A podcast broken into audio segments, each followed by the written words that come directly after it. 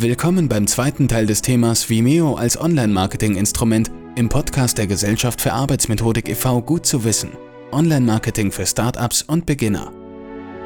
Mein Name ist Max und ich bin die aktuelle Stimme dieses Podcasts. Vergleich von Vimeo und YouTube. Das klingt für Sie wahrscheinlich nach ziemlich vielen Einschränkungen. Dennoch sollten Sie die Vorzüge der etwas kleineren Plattform nicht sofort ausschließen. Das Portal bietet definitiv Vorzüge, die die Konkurrenz so nicht leistet. Gleichzeitig ist es abhängig vom Fokus Ihres Unternehmens oder Ihrer Tätigkeit, ob sich die speziellen Vorteile der Videoplattform für Sie auszahlen. Um Ihnen die Entscheidung zu erleichtern, wollen wir daher nun die beiden Portale vergleichen. Erstens. Die Plattform und ihre Nutzer. YouTube verzeichnet jeden Monat mehr als 2 Milliarden Nutzer, die täglich mehr als eine Milliarde Stunden Videomaterial ansehen, mehr als auf Netflix und Facebook zusammen. Videoproduzenten verspricht die Plattform somit eine Menge Reichweite und die Möglichkeit, mit den eigenen Inhalten Geld zu verdienen. Zum Beispiel durch die Einbindung von Werbeanzeigen. YouTube gehört zu Google und ist somit die zweitgrößte Suchmaschine des Internets. Dass YouTube die größte Videoplattform ist, heißt aber auch, dass es entsprechend viele Uploads pro Tag gibt.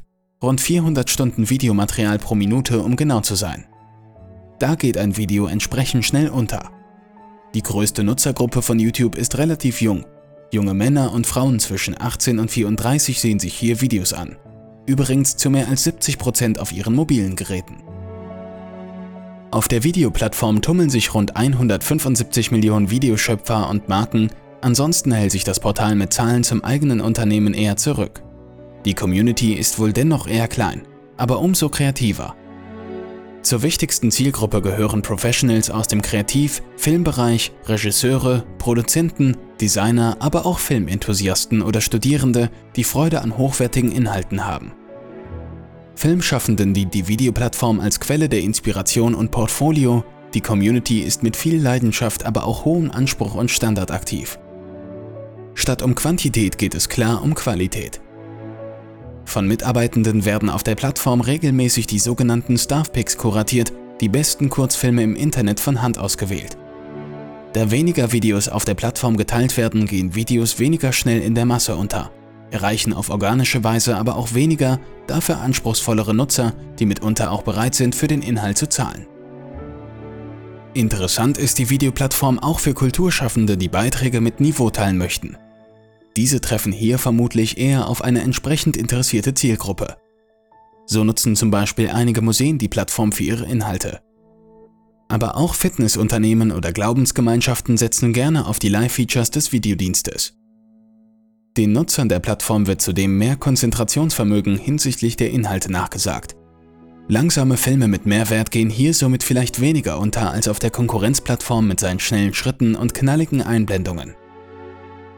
Umgekehrt könnte es Marken schwerfallen, sich auf dem Videoportal zu platzieren, da die Community hier weniger auf der Suche ist nach werblichen Inhalten. Wer will, dass die eigenen Videos viral gehen, der setzt eher auf die Konkurrenz. Zweitens. Mitgliedschaft und Werbung. Ein YouTube-Account kann völlig kostenlos genutzt und betrieben werden. Speicherplatz oder Uploads sind nicht beschränkt. Auch Livestreams können von jedem nach einer erstmaligen Freischaltung veröffentlicht werden. Entsprechend setzt das Geschäftsmodell von YouTube auf Werbeeinnahmen.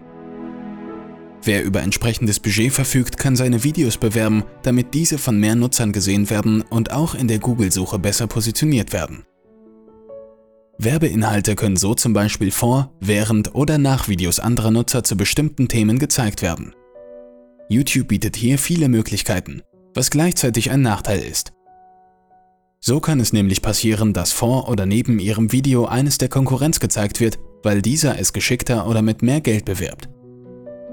Umgekehrt lässt sich durch die Einbettung von Werbung in die eigenen Videos auch Geld auf YouTube verdienen. Je mehr Aufrufe das Video hat, desto mehr Geld verdient man. Aus Zuschauersicht sind die Werbeeinblendungen wohl nur eines, nervig. Auf das Preismodell der Videoplattform sind wir im oberen Abschnitt bereits eingegangen. Die Standardmitgliedschaft eignet sich für alle, die zwar Teil der Community sein wollen, Videos ansehen und kommentieren möchten, aber weniger eigene Inhalte teilen. Für professionelle Ersteller und Unternehmen empfiehlt sich ein Upgrade, um viel Videomaterial zu veröffentlichen, Live-Events zu streamen oder Zugang zu Marketing- und Analysetools zu erhalten. Auf Werbung verzichtet die Videoplattform, was ein großer Vorteil der Plattform ist, was das Unternehmen sich aber natürlich auch bezahlen lassen muss. Keine Werbung vor, auf oder hinter den Videos. Das ist die Devise. So wird das Video genau in dem Rahmen präsentiert, in dem man es zeigen möchte. Die unzähligen wirklich nützlichen Features und Funktionen der Plattform sind natürlich nicht kostenlos und auch nicht für jeden relevant. Wer allerdings zum Beispiel Livestreams teilen möchte, der kommt auf ein Upgrade auf dem Premium-Tarif nicht herum, der mit 70 Euro zu Buche schlägt. Außer den Livestreaming-Funktionen enthält der Premium-Tarif alle Video-Hosting-Tools, für die die Plattform bekannt ist, vom Marketing über Analysen bis zur Zusammenarbeit. Geld verdienen lässt sich auf der Plattform, indem man die eigenen Inhalte über On-Demand oder OTT direkt an die Zuschauer aus aller Welt verkauft. Dabei gehen 90% der Einnahmen an den Urheber des Videos, 10% an das Unternehmen. Aber auch diese Funktion kommt ganz ohne Werbeunterbrechungen aus. Drittens. Einstieg in die Videokommunikation. Wer neu in die Bewegtbildkommunikation einsteigt, braucht gegebenenfalls auch mehr Unterstützung. Hierfür hat die Videoplattform einiges zu bieten. Im Create-Bereich gibt es einen eigenen Videomaker, mit dem Sie selbst Videos anhand von anpassbaren Vorlagen erstellen und bearbeiten können. Außerdem finden Sie hier Stockfotos oder Videos sowie lizenzierte Musik, die Sie nach Lust und Laune anpassen können. Die Feedback-Kultur ist sehr lebendig auf der Videoplattform und Kreative geben einander hier ehrliches und konstruktives Feedback. Der Austausch mit einer sehr originellen Community kann für Professionals aus dem Creative- oder Design-Bereich sehr wertvoll sein. Die Konkurrenzplattformen nutzen ganz unterschiedliche Persönlichkeiten. Kommentare können hier auch mal im raueren Tonfall formuliert werden. Erwähnenswert ist auf der Videoplattform zudem der sehr gute und persönliche Support, der insbesondere Einsteigern den Start in die professionelle Videokommunikation erleichtert. Dieser steht zahlenden Mitgliedern zur Verfügung. Im englischsprachigen Blog finden Nutzer hilfreiche Tipps und Inspirationen rund um die Videoerstellung, Suchmaschinenoptimierung, Vermarktung oder Zubehör. So viel für heute. Ich hoffe, es hat Ihnen gefallen. Liken oder abonnieren Sie diesen Podcast. Bei Fragen und Anregungen besuchen Sie uns auf unserer Homepage gfa-forum.de. Bis zum nächsten Mal.